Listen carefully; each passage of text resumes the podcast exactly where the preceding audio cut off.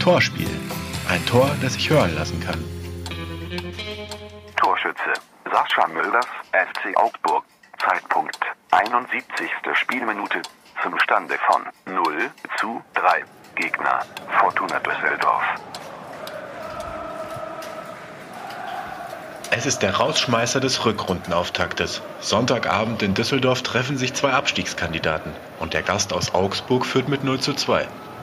Der Ball fliegt in der 71. Minute in hohem Bogen in den Strafraum. Kein Abseits. Doch obwohl der Ball in den Rücken der Abwehr fliegt, bekommt der Stürmer Mölders keine Kontrolle. Noch schlimmer, der Ball fliegt an Mölders zur Ballannahme ausgefahrenen Fuß einfach so vorbei. Den ungestört im Strafraum auftitschenden Ball nimmt Düsseldorfs Fink unter Kontrolle, entführt die Kugel allerdings nicht weiter aus dem Strafraum. Vom nachsetzenden Innenverteidiger Ragnar Klavan eingeschüchtert, biegt Fink noch vor der Strafraumgrenze nach rechts, schickt dann den Ball weiter zurück zu Tobias Lewitz. Auch der schlägt den Ball nicht aus der großen Box, sondern schickt sie zurück in die kleine, zum Schlussmann Fabian Giefer. Und der ist nun fest entschlossen, den Ball langsam mal rauszutreschen.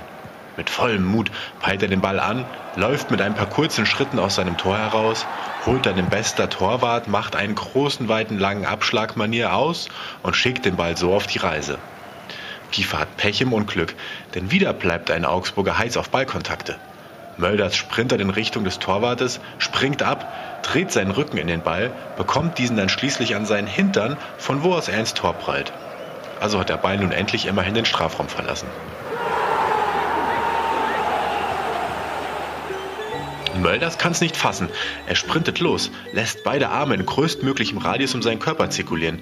Er läuft die Torauslinie entlang, biegt noch vor der Eckfahne ab in Richtung der Trainerbänke. Als er die Seitenauslinie überquert, beendet er das Armrudern und hebt beide Hände hoch.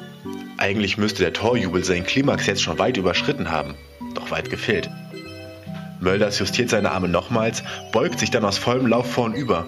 Im Stile eines übergewichtigen, pensionierten Bodenturners setzt er zum Ratschlag an und kippt dabei zur Seite um.